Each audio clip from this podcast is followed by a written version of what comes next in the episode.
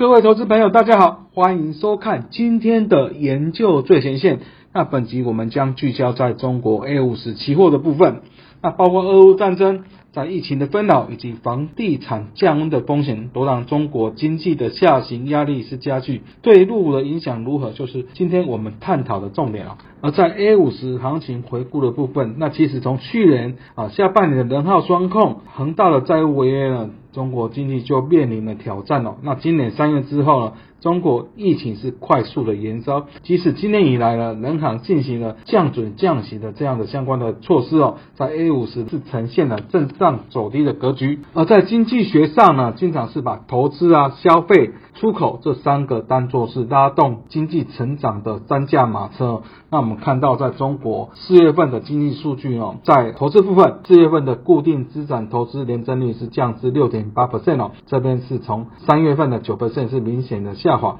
另外呢，在消费部分呢，四月份的零售销售呢是年减十一点一个 percent，这边呢是仅次于新冠肺炎刚爆发时候的状况。另外在出口部分呢，四月份的出口成长速度是近两两年来最慢的状况啊，所以看到中国的三驾马车在四月份因为疫情的封锁措施都出现了一些警讯了。而在中国经济呢，原本在官方的目标 GDP 成长率是达到五点五 percent 啊，不过当时市场就认为呢，要达到五点五 percent 几乎是非常难了，甚至啊认为要达到五 percent 就不容易了。不过近期的数据呢，更让市场啊对中国今年的经济更加是悲观了。我们看到在瑞银呢，在四月十八号是从五 percent 下修到四点二 percent，那四月二十号呢，野村控股是四点三 percent 呢下修到三点九 percent，包括大摩这边下修到四点二 percent，会议下修到。四点三 percent，但经济下行呢，经济不好也会影响到股市的表现。我们看到左图这边是沪深三百指数跟中国 GDP 的预估值哦，那在 GDP 一路下修之下呢，在沪深三百指数啊也是呈现震荡走低的状况。当然呢，在反应部分呢，对出口又最为直接。那我们知道了，像上海啊它封城，它周遭的一些重要的台商的聚集的供应，及像是昆山啊、江苏、南京等，也都是被迫停工的状况哦。加上呢。港港口堵塞啊，等等的，都使得整个制造业 PMI 是大降哦。那以四月份以美元计价的中国的出口年增率只有三点九 percent 哦，这只要三月份的十四点七 percent 是明显的下滑哦，也是创两年来的新低。那另外呢，因为物流不顺哦，港口拥塞哦，也使得包括在相关的航运的 CCFI 或是 SCFI 这个货柜的指数是双双的下修哦。那虽然说在上海部分呢，疫情已经趋缓，逐步的复产复市，不过包括在北京。以及其他的地区都还是实施严格的相对的封锁的措施哦。那根据野村证券的统计，在中国四十一个城市或地区哦，仍是实施严格的防疫措施。所以这些呢城市合计呢占整个中国 GDP 大概三十 percent 哦，就会对中国的经济呢造成了压力。当然，在这个疫情导致的经济下行的风险呢，那中国政府也是持续的撒钱哦。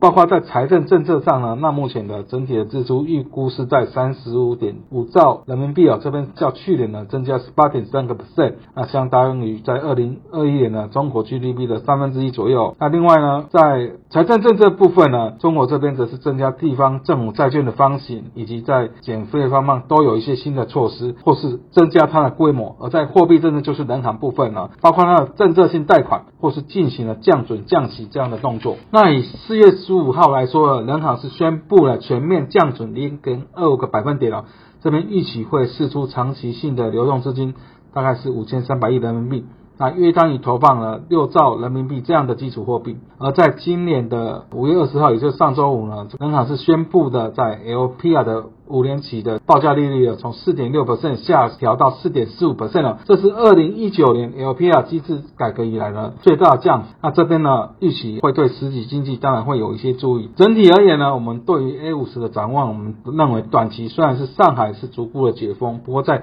北京等地呢，仍是严格的防疫措施哦，加上房地产这个持续的降温，以及全球经济呢受到俄乌战争呢持续的影响哦，所以即使人行寄出未来还有可能再降。总或是降息，但是我们认为经济下行的风险依旧。A 五十期货我们仍是承压的看待。那我们再推广一下我们的研究最前线呢，包括与分析师有约系列，包括翠学院系列，包括元大体新闻呢，都欢迎各位投资朋友按赞、订阅以及分享。以上是今天的最新焦点，我们下次见。